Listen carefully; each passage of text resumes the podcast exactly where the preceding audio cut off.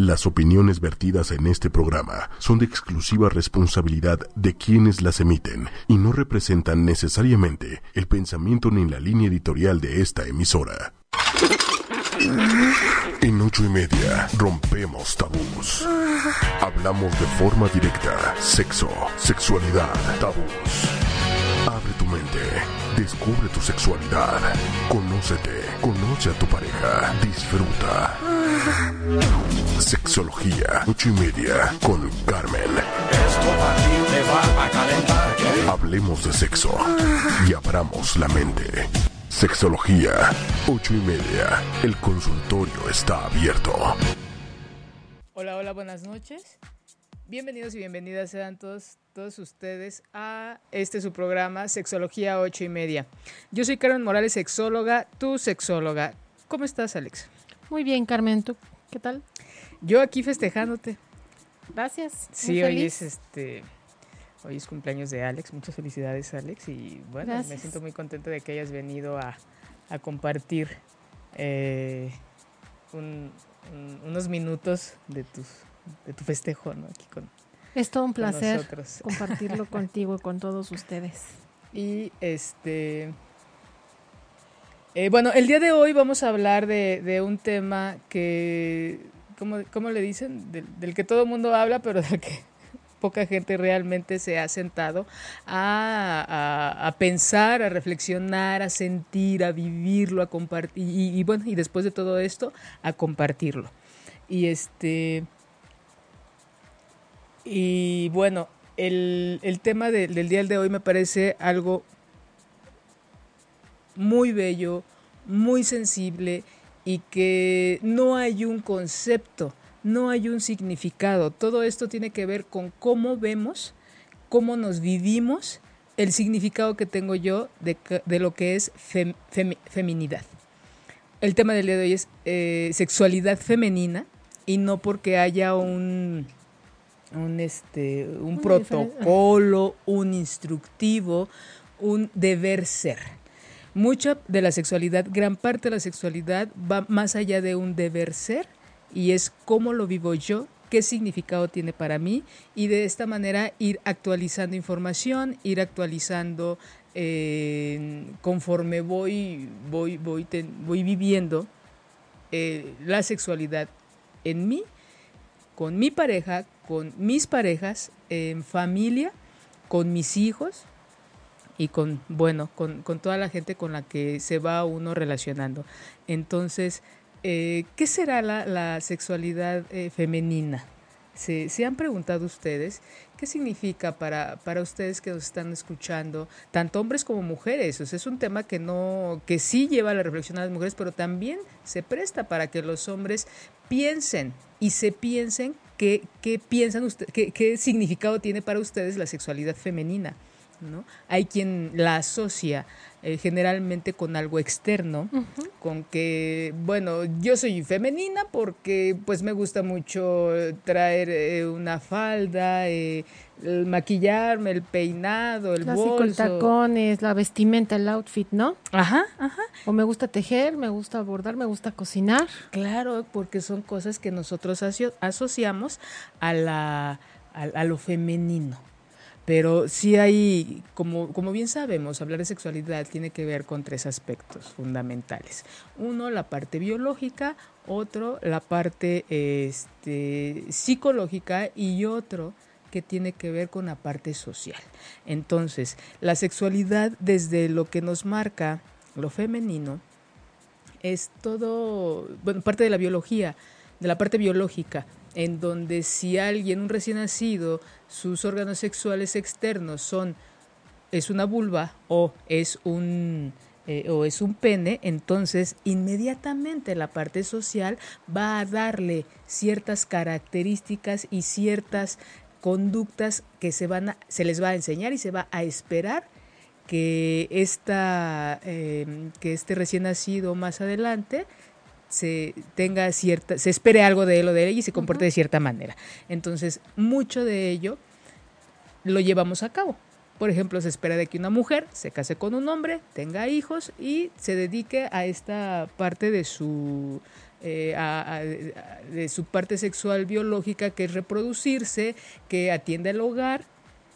Y muchas, actualmente ya es- estos eh, roles ya se están compartiendo, ya no son exclusivos de un solo género o ya es algo que se va haciendo en conjunto. Muchos de ellos no precisamente porque hay una conciencia o una reflexión, sino porque vivimos tan rápido que en donde los dos se tienen que trabajar para sostener económicamente un, un, un hogar, entonces es, de, pues, la, es como reorganizarse para ser funcional, más allá de reorganizarse por el, el hecho de que internalizamos estos estereotipos, ¿no? ¿Cómo ves, Alex? Pues está, me parece muy interesante y muy cierto lo que dices. Ahora ya nos, nos mantenemos en un- lo que eran llamados los roles femeninos o los masculinos, los clásicos roles, ¿no? Ahora tenemos que andar viajando entre un, o sea, la mujer ya no se queda en casa, por lo que dices, tiene que trabajar para sostenerse y no tiene por qué para mantener ese estereotipo del rol femenino que se preestableció hace muchísimo tiempo. ¿Y, y quién lo estableció? O sea, son, son esas cosas que, bueno, ¿quién dijo que tenía que ser así? Si bien es cierto que como sociedad necesitamos regirnos bajo ciertas normas, ciertas reglas para poder funcionar.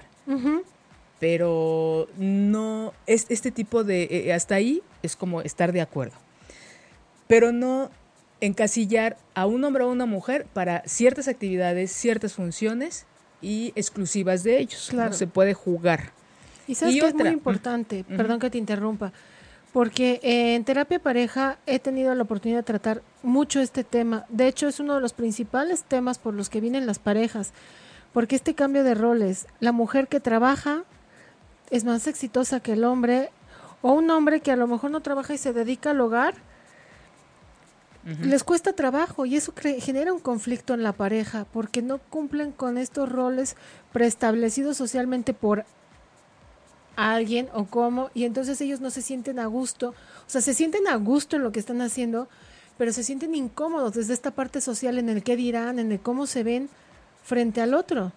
Cuando ellos realmente disfrutan esto con los amigos, mucho del tema que se manejaba esto en terapias es que estamos en una reunión de amigos y entonces yo soy señalado porque soy el que se queda en casa. Y ella es la fuerte, entonces lo toman como, ah, pues es que eres el mantenido, ¿no?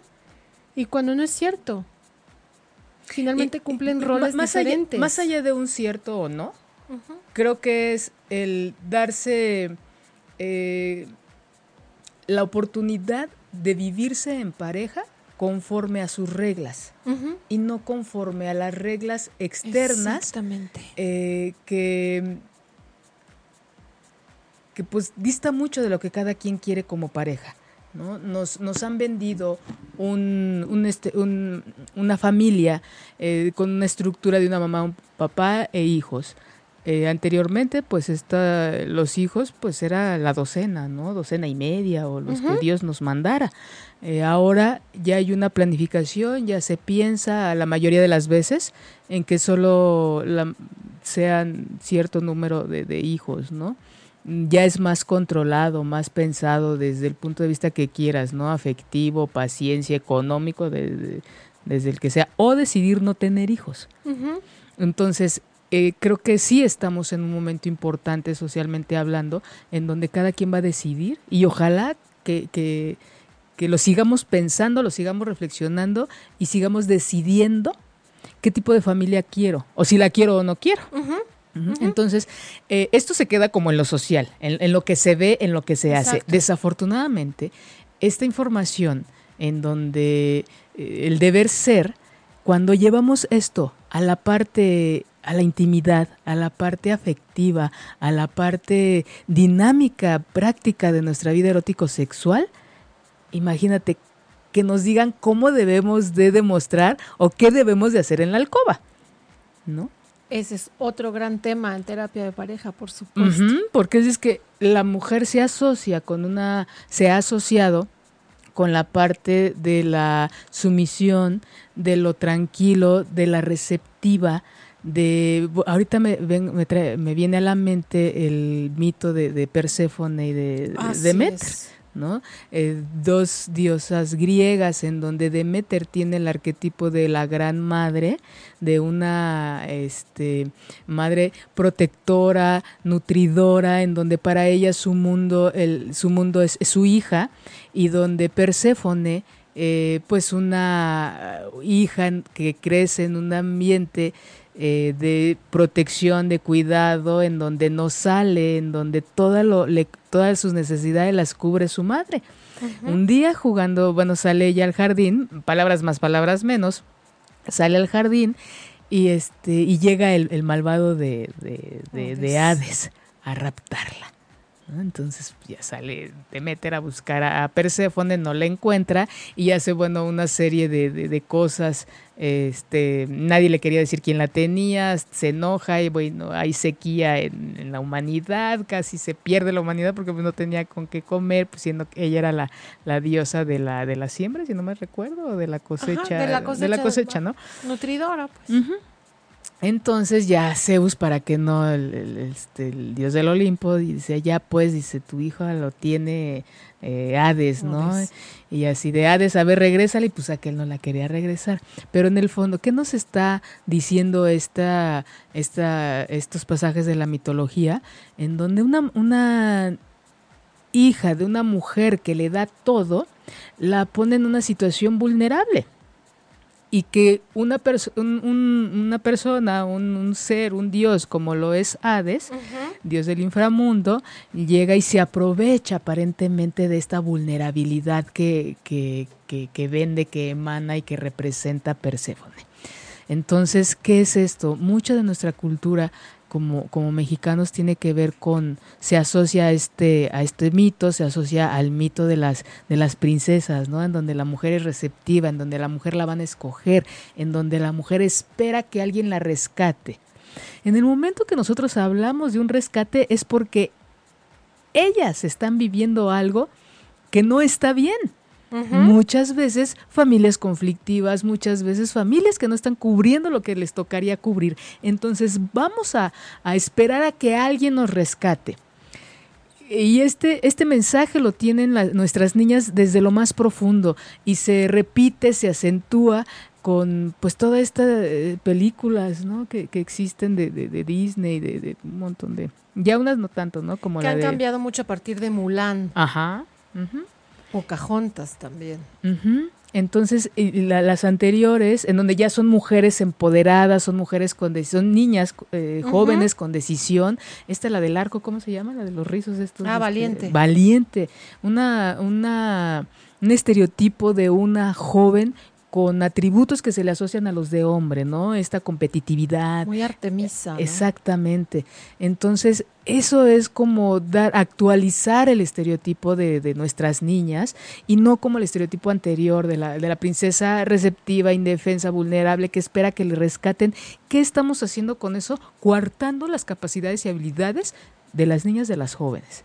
Voy a esperar a que él me dé, voy a esperar a que alguien me rescate alguien a quien yo voy a ver fuerte, con decisión, empoderado, a quien mis características yo se las voy a depositar a él y alguien tiene que hacer mi trabajo. Cuando nosotros nos empezamos a relacionar desde, desde esta dinámica, nos vamos a relacionar desde la necesidad y no desde la abundancia, no desde lo que sí tengo. Yo, una mujer con decisión, quiero un hombre, quiero una mujer con decisión. Así ¿no? Y no desde, es que yo no sé qué hacer, soy insegura y espero a que alguien tome la decisión por mí. Por favor, de eso está lleno afortunadamente los consultorios, pero nos lleva a relaciones eh, disfuncionales, conflictivas y donde el poder es unilateral y no en unidad para el crecimiento. ¿Qué tiene que ver esto con la feminidad? Todo. tiene que ver el que, ¿qué significa para ustedes que nos están escuchando lo femenino? ¿Qué significa para ti ser mujer? Se lo han preguntado, en, en algunos programas lo hemos mencionado, pero cada quien, para cada quien es algo diferente. Entonces desde ahí es contactar con esta parte suya de nutrir, de dar, de sensibilidad, pero no de esta sensibilidad de con fragilidad, de esta sensibilidad receptiva. Biológicamente, sí hay ciertas características que se desarrollan en una mujer a diferencia de un hombre. No quiere decir que los hombres no lo desarrollen. una mujer que tiene esa capacidad reproductiva, cuando nace su primer hijo, el segundo, el tercero, cuando nace un hijo, las, aquellos que tienen esa experiencia, ¿cuáles son los sentidos que se desarrollan? Protección. Ah, ¿Usted qué es mamá? No, sentidos de sentidos de este mm, de vista. Ajá. Híjole. El primero fue el tacto, poderlo sentir, poderlo oler. Para mí, Sí, ¿y qué les da eso? O sea, necesitan verlo.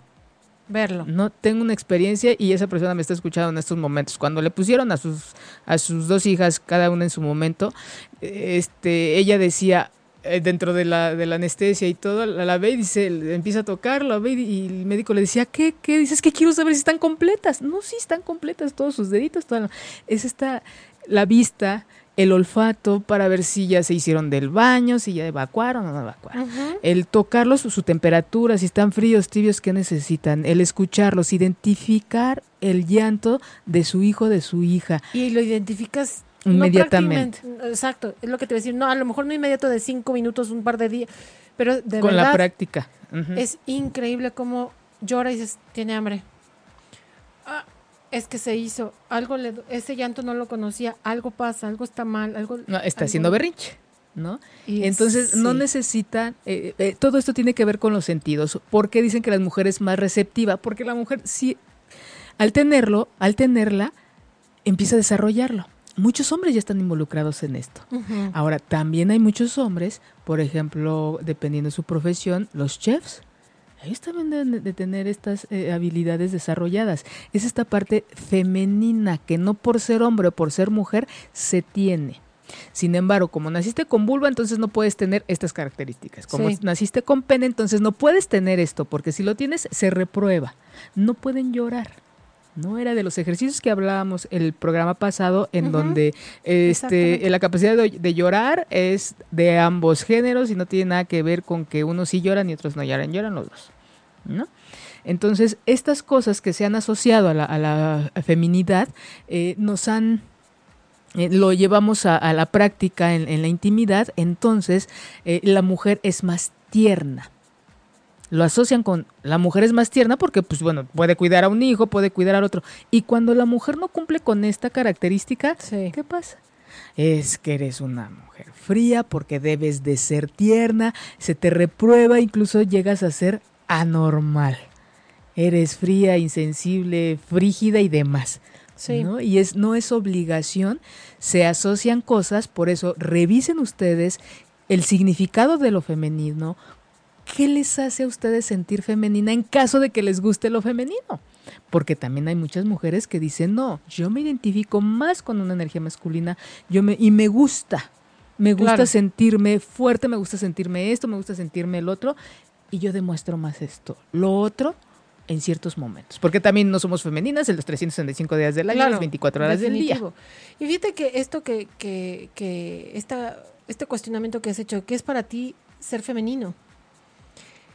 Esta pregunta la he llevado muchas veces a consultorio, a las parejas, a ellas, a ellos. Y de hecho surge la molestia en donde si tiene muy activa esta energía masculina, pues le invitas a irle bajando un poco para que active un poco su parte femenina. ¿Y cómo la No. bajas para que active? Es, pero ese es el punto, porque primero tienes que ver con ella, que, o sea, ella o él, qué es para ti la, la energía femenina. Invariablemente la respuesta más alta que tengo en consultorio es no voy a cocinar. Es que no me voy a poner de ama de casa a cuidar, a atender ropa. Es que ese no es el punto. ¿Qué es para ti ser femenino? Como dices, puede ser ser tierno, ser amable, ser dulce, ser suave, consentirte. No lo sé. Finalmente, la energía femenina se basa sobre todo más en la nutrición, en la recepción, en todo lo que podríamos hablar de esta energía femenina de, es receptora, es conten- o sea, contenedora. Contiene, contiene- nutre, Exacto. Eso no quiere decir acompaña. que la tengas que demostrar nutriendo, cocinándole a tu familia. A lo mejor a una exclusivamente porque habrá quien como pueblo mexicano se demuestra el amor. Muchas de las alguna de las una, de las grandes maneras de demostrar el amor es a través de la comida. A través de la comida exactamente. Pero a lo mejor a mí sí me gusta cocinar pero a lo mejor a la de enfrente no. Cómo demuestras tu feminidad ¿Cómo, o cómo la vives cómo la vives no porque también es sí es sentirla es lo que se ve en, en este caso como dices tú se demuestra. Y cómo la vives tú Exacto. Eh, esta gente que tiene, esta gente, no, es que no me gustan las mascotas. Por eso digo estoy. Las personas que tienen este sus mascotitas. Sus mascotitas. Esta atención que les dan, esta eh, cuidado, el de, sí. ¿no? también es una manera eh, de, poner en, en, práctica esta capacidad que se tiene, hablando de energía femenina. Y cuando hablamos de esta parte sexual femenina, es cómo se viven ¿no? Hay, hay gente que, que podemos, aparentemente vemos y, asociamos, ¿no? Lo femenino socialmente establecido con cabello largo, se arreglan, dirías tú, la zapatilla, la falda y todo, el aretito y todo lo demás.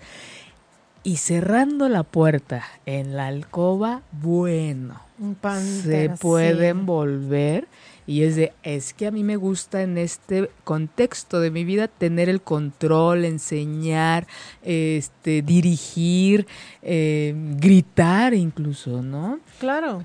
Y, y es cómo se viven en diferentes contextos. Esta sexualidad femenina no solamente tiene que ver en una alcoba, tiene que ver como madre, tiene que ver en, en el trabajo.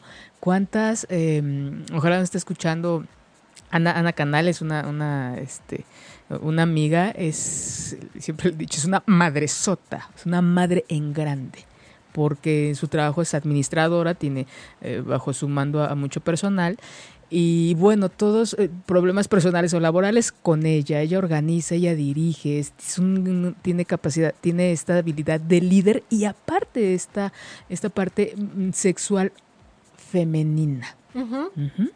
Entonces, en dónde ustedes la aplican, en dónde eh, se la... primero reconocerla, ¿no? De tanto que nos han hecho alejarla, de tanto que nos la han coartado, de tanto que eh, no tenemos derecho a vivirla, porque se supone que debemos nosotras como mujeres esperar a que nos den, empezar esta parte receptiva, esperar ser penetradas para obtener un orgasmo.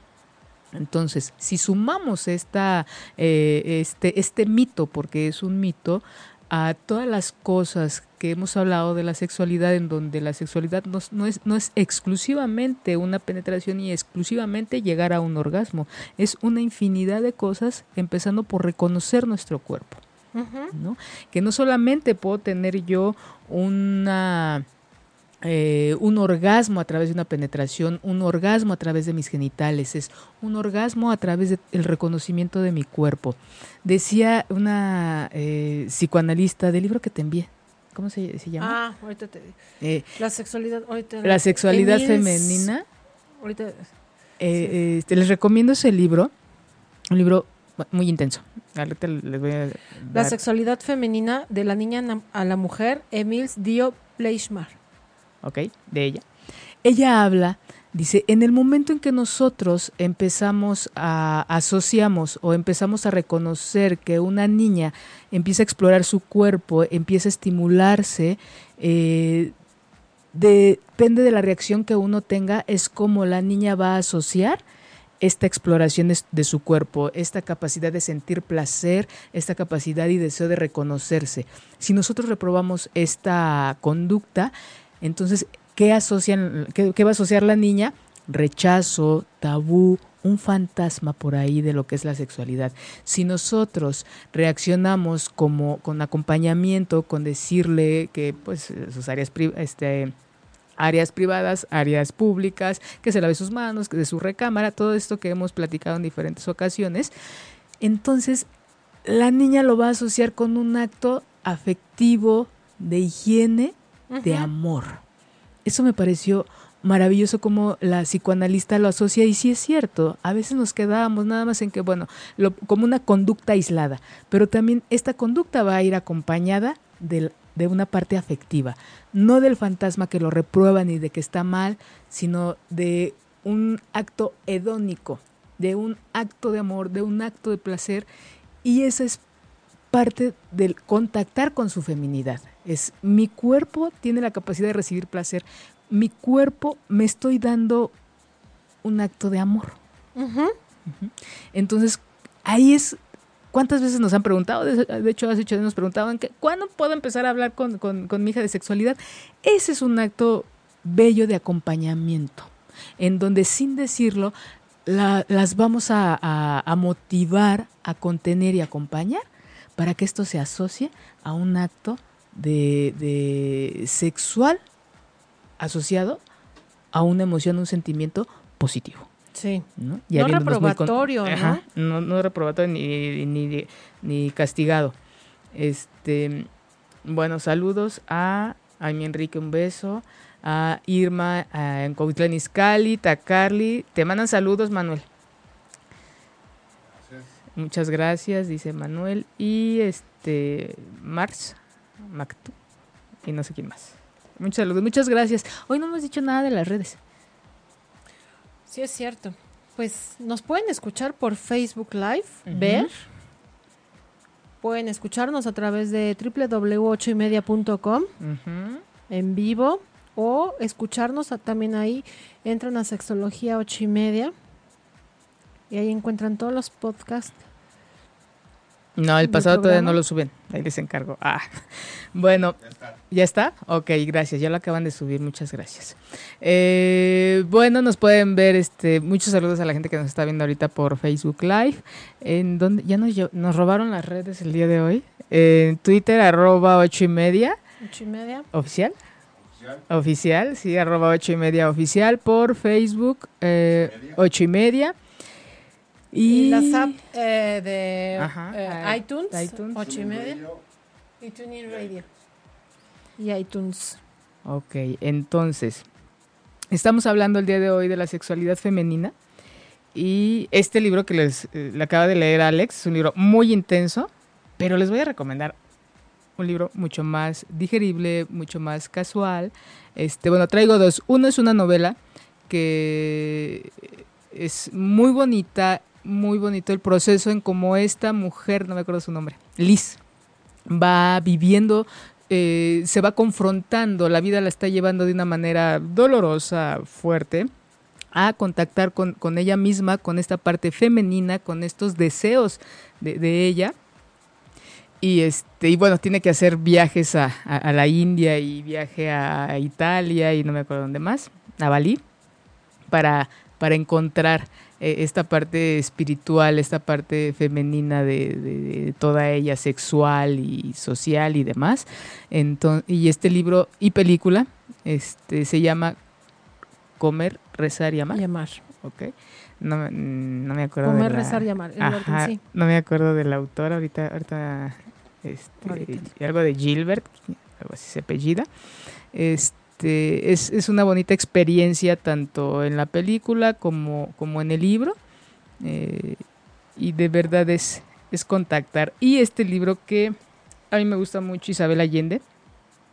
Ella hace este libro, no es una novela, es, eh, son cuentos, dice, se llama Afrodita, eh, cuentos, recetas y otros afrodisíacos.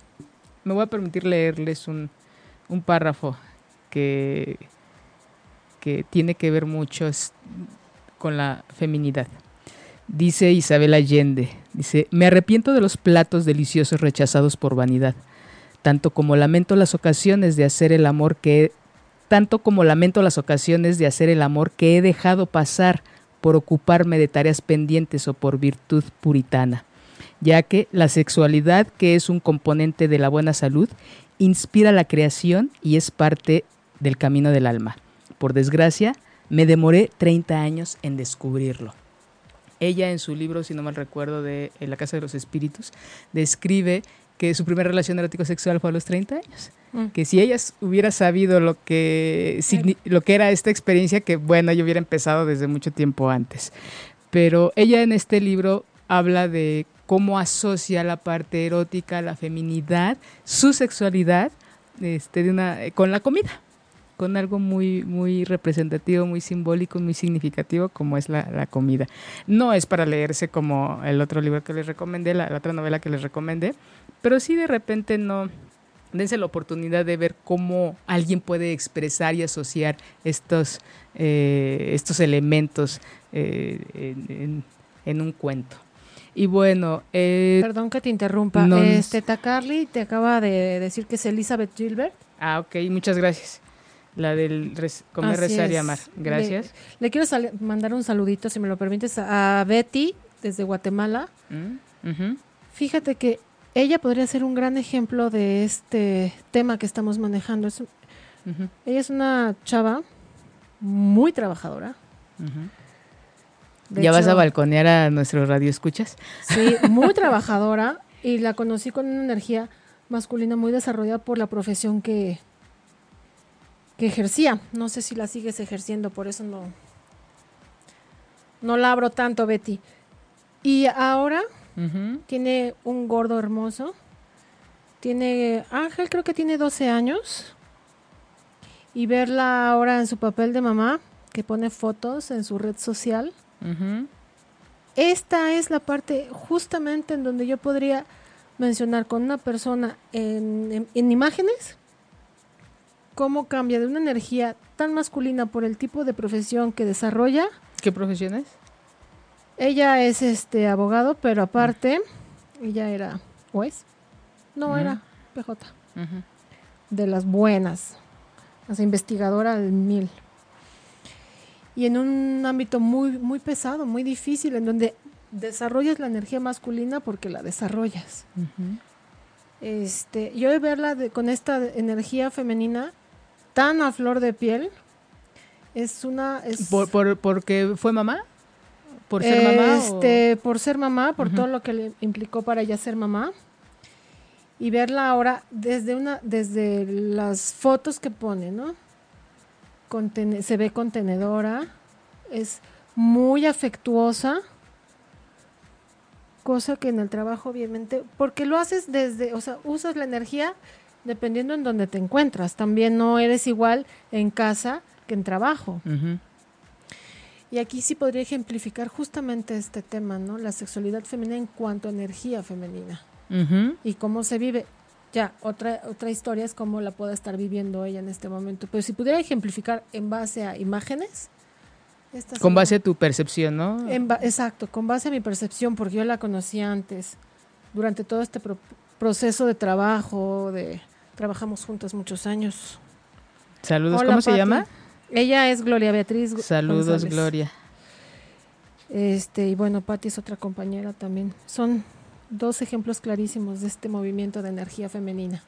Sí, y que, eh, bueno, es importante, ¿no? Darse esta oportunidad, es parte de reconocernos de nuestro autodescubrimiento, ¿no? En diferentes áreas, y hoy que hablamos de nuestra sexualidad eh, femenina.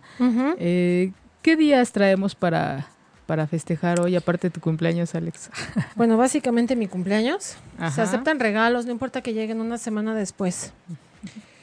Fíjate que el día de hoy es el Día Internacional, Internacional de la Salud Mental. Como en cuanto a la sexualidad femenina, creo que es un tema un poco sensible también. Por, por dar un ejemplo claro, es una, cuando es mamá puede surgir la depresión postparto y a veces es poco tomado en cuenta porque dicen, ah, estás bien hormonal, no pasa nada, al rato se te quita. Y esto si no lo atiendes, si no pones atención en esta parte femenina, de no nada más es, ah, es que estás llena de hormonas y al rato se te pasa, la depresión eh, puede ir siendo progresiva. Y si no la atiendes, no. Vamos, es que hay, hay casos muy, muy severos de. No es una depresión que, que le llaman el baby blues. No es una depresión postparto cualquiera. Puede caer en una depresión profunda. No poder contactar con su hijo. No poder relacionarse con su hijo. Independientemente de todo lo que pasa con ella biológicamente. Y obviamente mentalmente por decir un caso nada más, porque podría haber muchos tomándolo desde la sexualidad femenina. Y el otro día sería mañana, que sería el 11 de octubre, es, es conocido Ah, o sea, a ver, el 10 de octubre, es el día de hoy, es Día de la Salud de la salud mental, mental. y mi cumpleaños. Ok. Y este... ¿Para qué me mueres? ok. Es que es, pa- es paradójico, ¿no? Eh, quería decirlo al aire, pero... No, no es cierto. No, yo sí, tengo que admitirlo. Sí, este, ok, mucha salud mental. Este día. ¿Y el día de mañana? El día de mañana es conocido, no tan, af- no tan internacionalmente, todavía no lo reconocen en todos los países, pero cada vez se propaga más. El día del Coming Out Day, que es el día para salir del, del armario, del closet. Este día se toma, inició en Estados Unidos en 1988 y tenía como, tiene como propósito es tomar conciencia sobre la importancia de salir del closet y discutir los temas, eh, discutir temas relacionados con gays, lesbianas, bisexuales y transgénero para generar una conciencia de una igualdad con todos, de poderlos familiarizar en el tema, que no sea algo exclusivo, poderlos adentrar en esta sociedad, que no sea algo ajeno, externo a la sociedad. Somos todos, somos un todo, somos una sociedad. Eh, sí, me parece importante. Recordemos que, bueno, vamos a hacer mención los programas de los días internacionales por eh, tener un recordatorio, reflexionar acerca del tema eh, y de que, bueno, se tiene que hacer algo al respecto. Más que sí, yo creo que sí es importante esta parte social. Sin embargo, es en dónde, cuál es la célula, en dónde inicia todo este impacto a nivel social. Inicia en casa. ¿no? Y todavía hay, hay muchas familias en donde cuando los eh, sus hijos, y tengo un caso muy cercano ahorita, un pacientito, eh, 19 años, él cuando les comparte eh, que es- tiene preferencia homosexual, eh, sus papás, sus hermanos le dejan de hablar. Mm. Entonces, incluso sigue viviendo en, en esta situación, en donde su mamá no le habla más que el día 15 y el día 30, que se asocian a los días de pago. Mm. Entonces, ese es el día en que pues ella recibe, eh, bueno, se atreve a hablarle para, para pedirle su, su cooperación en, en la casa, pero eh, nadie le habla, hay un rechazo importante. ¿no? Entonces, eh, sí hay un impacto a nivel social, pero es en donde inicia en casa, en donde inicia en hacer esta diferencia de si te acepto cuando tú cumples las expectativas que yo tengo, Exacto. ¿no? No te acepto cuando entonces no las vas a cumplir. En uno de estos libros que estaba yo leyendo para el programa del día de hoy, venía como ejemplo el, el qué pasa cuando, qué pasa para esa gente que nos está escuchando y cuando iban a ser su primer hijo o su primer hija, ¿no? ¿Qué deseaban? La mayoría de la gente nos pasa por la mente y decimos, no, yo que quiero una niña, ¿no? Sí. Y hay quien dice, no, yo quiero un niño. Entonces, desde ahí estamos formando expectativas. Desde ahí, cuando no se, muchas de las veces cuando no se cumple esta expectativa, hay un rechazo. Cuando no se cumple la expectativa de que quiero que sea un, un cuando, más cuando patean, ¿no? Eh, Dentro de, están in- inútero, patean y sí va a ser futbolista, como de una manera tan casual, tan cotidiana y que no sabemos el impacto que puede tener, pero si vamos sumando esos detalles, es, es cuando vemos, híjole, ¿a poco eso yo? es- a veces no tenemos ni siquiera conciencia de eso, ¿no? Entonces batea y va a ser futbolista. Ah, ok. Y nace y todo de azul. La verdad yo disfruto mucho cuando compran, de hecho acaba de suceder, se compran, eh, según iba a ser niña y compran todo rosa y pues cuál era niño, ¿no? Ajá. Disfruto mucho esas cosas porque es romper, es un ejercicio de vida. No es Sí. disfrutar de manera perversa, sino es un ejercicio de vida. ¿Qué pasa cuando tú esperas algo y no sucede? ¿No? Que es un poquito de la psicodinamia de la depresión. ¿no? La depresión, tú deseas algo, no lo cumples, genera una frustración y esa frustración te lleva a una depresión, en no obtener algo que tú deseabas. Y esto sucede con eh, las expectativas que se tienen de tener un hijo, de tener una hija, del, bueno, del género, de, de que, por, el, por eso el cuento de Peter Pan, ¿no? que este, él escucha a sus padres todo el futuro que le tenían ya planeado, que iba a ser arquitecto, se iba a casar y no sé qué tanto. Y él dice, no, yo no quiero eso, entonces, ¿qué hace? Él se va a, mm, a- a- bueno, él crea y, y se, se esconde en, en el mundo del nunca jamás, en donde es todo este mundo hedonista, donde es todo todas estas actividades para disfrutar, donde no hay una responsabilidad, un compromiso, donde no se crece. ¿no? Para pronto. Y donde se vi- viven mucha, mucha gente, donde uh, actualmente viven, este, para muchos, este es su mundo del, del nunca jamás, ¿no? El- las- lo Sí. virtual, ¿no? Lo que veo, pero realmente, en la realidad, pues existe muy poco. Pero bueno, entonces recordemos qué sucede, qué significa para ustedes el que una persona salga o no salga del closet. ¿Se han puesto ustedes a preguntar? ¿Se lo han preguntado de ustedes en algún momento? Claro que tiene que ver con, con cada uno de nosotros, más allá de que si tenemos o hay alguien cercano a nosotros con una preferencia eh, homosexual o distinta a la que yo espero, ¿Y qué significa para ustedes? ¿Hay un rechazo? ¿Hay un apoyo? No me importa porque también es, es- es muy válido. Claro. Decían, a lo mejor ustedes no, pero pues no vivimos aislados en esta, eh, en esta sociedad. Pero bueno, vamos a continuar, continuar con nuestro tema. ¿Qué pasa cuando... Ya, ya hablaste tus dos días, ¿verdad? ¿Traías un libro o una película, Alex, hoy? No. ¿No? No hizo la tarea, Alex, no, no es cierto. les traía un- les traía, este, no les traigo un, ejercicio, creo que sí les hice la pregunta, ¿no? Y para hacerlo un poquito más concreto, es eh, listar qué cosas eh, a ustedes les hace sentirse femeninas, ¿no? Hay quien dice, sí, yo con la zapatilla, bueno, me siento, y de hecho sí tiene una explicación, ¿eh? El bailar. En Veracruz, eh, no sé si, si ubican cómo hay mucho el, el taconeo, ¿no? Se taconea mucho allá en Veracruz, estos los sones y todos esos. Ese taconeo hace, estimula, no recuerdo ahorita qué parte del sistema neurológico y que te lleva a una a erotizar, a aumentar tu líbido. Entonces hay ciertas áreas de Veracruz que tienen, que son muy calientes, en donde la gente de allá tiene una libido muy, muy este, para muchos envidiable. Allá no hay hora, allá sí este, aumenta sus prácticas eróticos sexuales por el calor, por el área, por la humedad y también por esta práctica de, de- de- del tacón. O para esta gente, estas mujeres que dicen es que yo me siento tan bella cuando me pongo un vestido pegado y me pongo zapatillas, me siento muy bonita, ¿no? En el norte de la República, Sinaloa, Baja California, Sonora, las mujeres para sentirse femeninas son falda, uñas largas, arregladas. A lo mejor el tacón no es, o sea, sí usan mucho tacón, pero es un poco diferente por el tipo de clima que hay allá. Pero es falda, faldas a veces muy cortas o ropa muy pegada, muy escotada, con color, o sea, muy colorida la ropa. Collares, accesorios, y eso es muy femenino.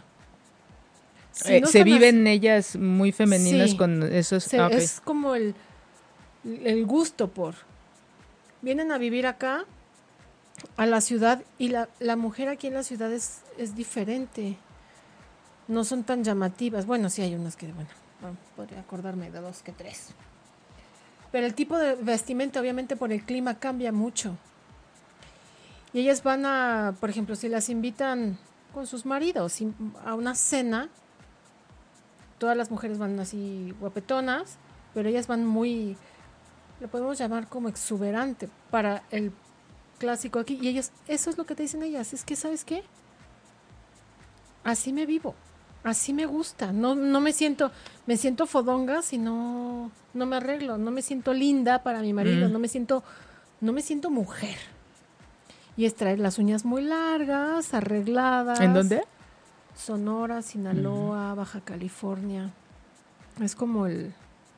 No, yo viví. Lo que asocian, ¿no? Ajá, lo que ellas. asocian, exactamente. Hablábamos de esta parte, ¿no? De lo que asocian externo. Entonces, Exacto. cuando llevamos eso externo a lo interno, eh, mucho, mucho de, de esto nos ha llevado a que la mujer aprenda a seducir a través de su cuerpo.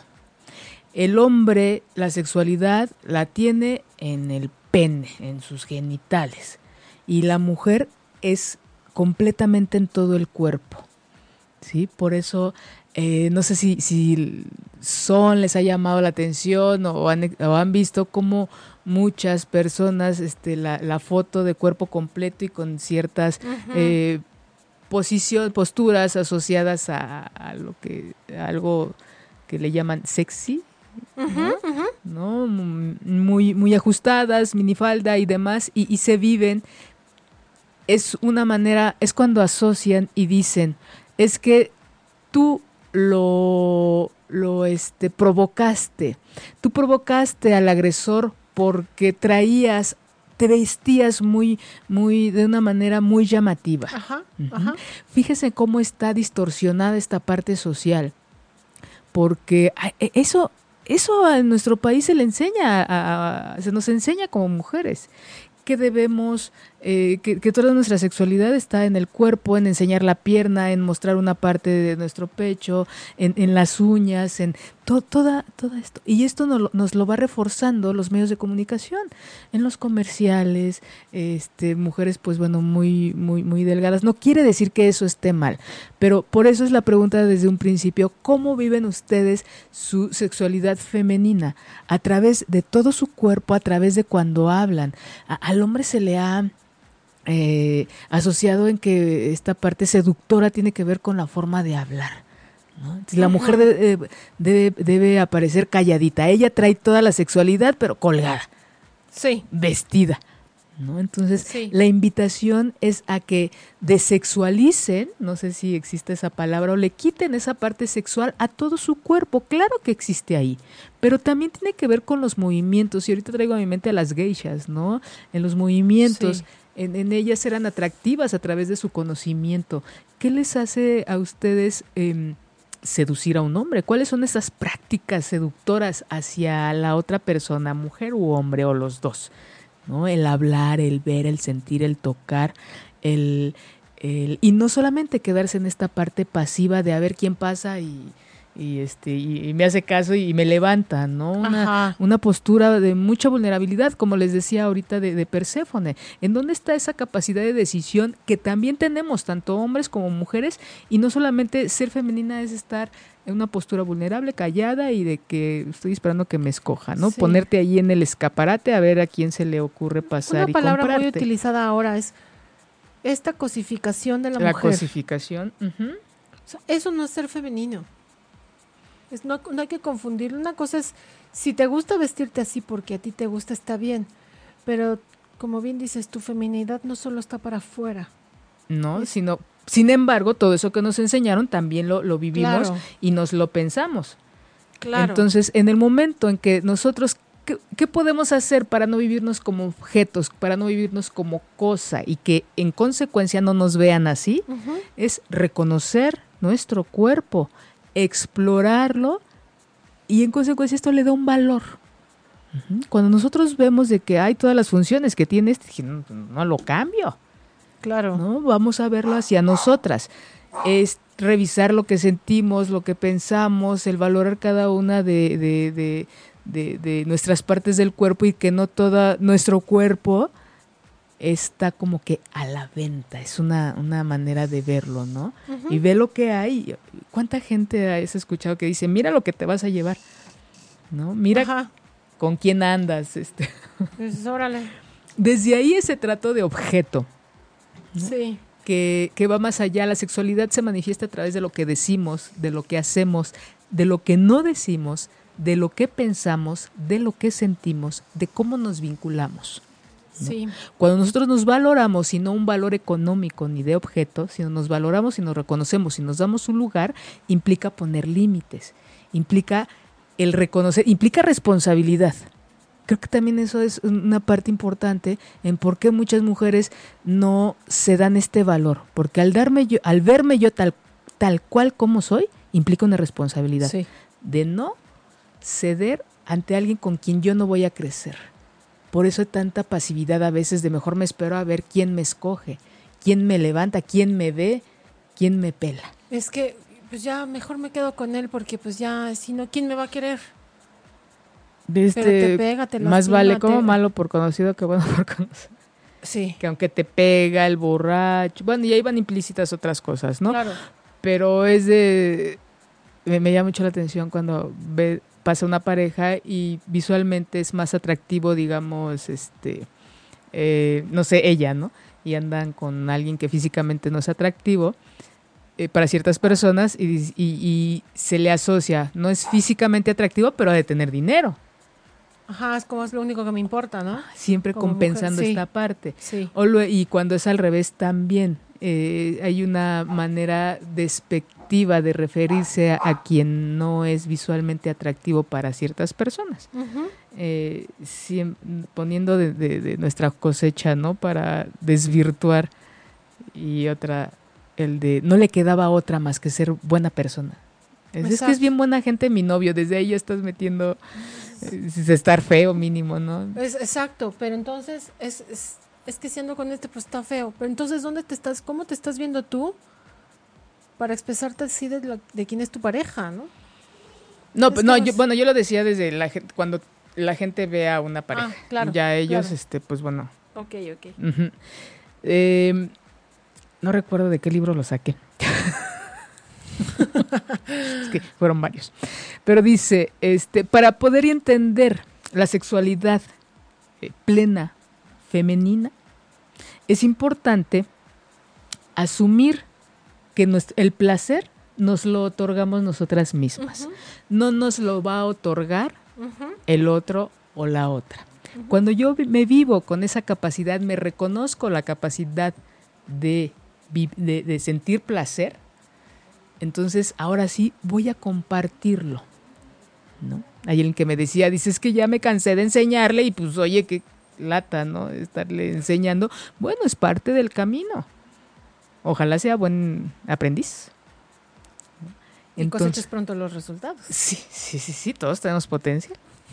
Entonces, este, entonces, esta capacidad de placer empieza por nosotras cuando nosotros esperamos a que el hombre nos genere el placer, híjole, de verdad no nos damos nuestro lugar, nos valoramos, no nos reconocemos y le estamos otorgando, lo estamos empoderando a él, pero también al mismo tiempo le estamos dando una carga muy grande que no le toca. Es como el hombre que tiene que ser trabajador, proveedor, dirigir y organizar. Y además hacerte feliz. Y además en la cama te tiene que dar a ti placer. Entonces, el placer tiene que ver con las dos partes. Tiene que ver, yo me conozco, puedo yo dirigir, puede ser que sea una persona que también eh, se mue- muestre interés, o sea, es un cúmulo de, de cosas, pero cuando nosotros nos, nos vivimos de, receptivas y nos, eh, de nada más recibir, no de receptivas de todos los sentidos, eh, y que le toca a él o a la otra persona darnos, desde ahí ya no está funcionando. Desde ahí nuestra responsabilidad y compromiso la estamos dejando quién sabe a quién. ¿No? Y también la otra persona es de, pues no, mm, muchas veces la pregunta de, este, pero ¿cómo estás? Este, ¿Estuvo bien? Estuvimos, pues si no fue un examen. Claro, es como de... Ah. ¿Cómo, te, ¿Cómo nos sentimos? ¿Cómo nos vivimos? Una, cosa, una cosa es que, a la, eh, que sea saludable es la... la re- ¡Órale!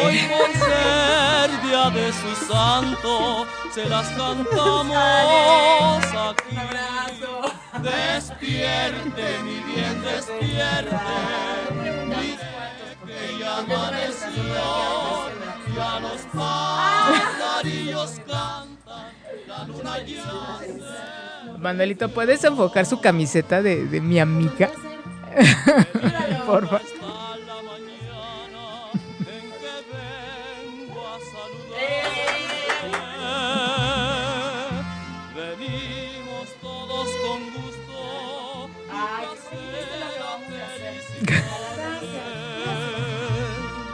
Muchas, muchas gracias.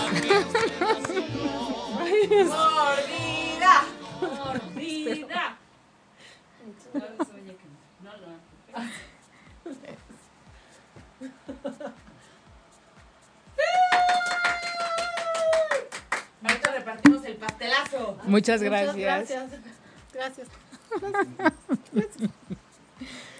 Y, y felicidades, Alex. Muchas gracias. ¿Vas a llorar? No, nunca lloro en público. Ah, ok. pues sí, este, yo creo que hoy eh, como eh, inicio de ciclo, yo creo que de, de esas cosas que nos puede llevar a pensar y acomodar nuestra, nuestro cumpleaños, tu cumpleaños, pues es ver que, que este, este tema aplicado a, a una, ¿no? Sí. Este, Tú me conoces bastante bien y has visto algunos cambios bastante importantes. sí, la no? camiseta.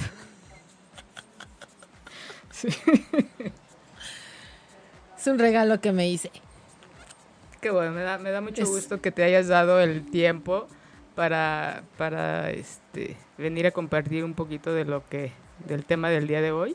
Y Gracias. este, y de verdad, te deseo de todo corazón y con toda la, la, la buena vibra del mundo, mucha luz para este inicio de ciclo. Gracias, te quiero. ¿eh? Gracias. Yo también mucho.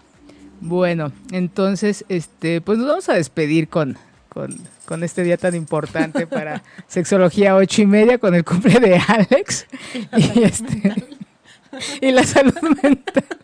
No. Sí, este, no es porque le haga falta de ninguna manera, es un recordatorio que Alex tiene cada año de lo que implica invertir en la salud mental. Así es. Así es. Ha sido un gran camino el que he recorrido para hacer estas cosas. Sí, sí, sí, sí, es un resbalón. Ah, no, digo, es parte de, este, de actualizar sus creencias, ya no ser tan rígida, sino de vivir un poquito más relax. Muchas Así es. felicidades, Alex. Gracias. Y muchas, muchas gracias a toda la gente que nos, que nos acompañó esta tarde noche. Fue un verdadero gusto. Y este, a toda esa gente que va manejando, espero que llegue con bien a su casa. A toda la gente que está en su casa, disfrute mucho su familia y pregúntense qué significa para ustedes la feminidad. Y a todos los que están solos, solas, el día de hoy les envío dos besos. Muchas gracias. Nos vemos dentro de ocho días. Si te perdiste de algo o quieres volver a escuchar todo el programa, está disponible con su blog en ochoymedia.com. Y encuentra todos nuestros podcasts de todos nuestros programas en iTunes y Tuning Radio. Todos los programas de ochoymedia.com en la palma de tu mano.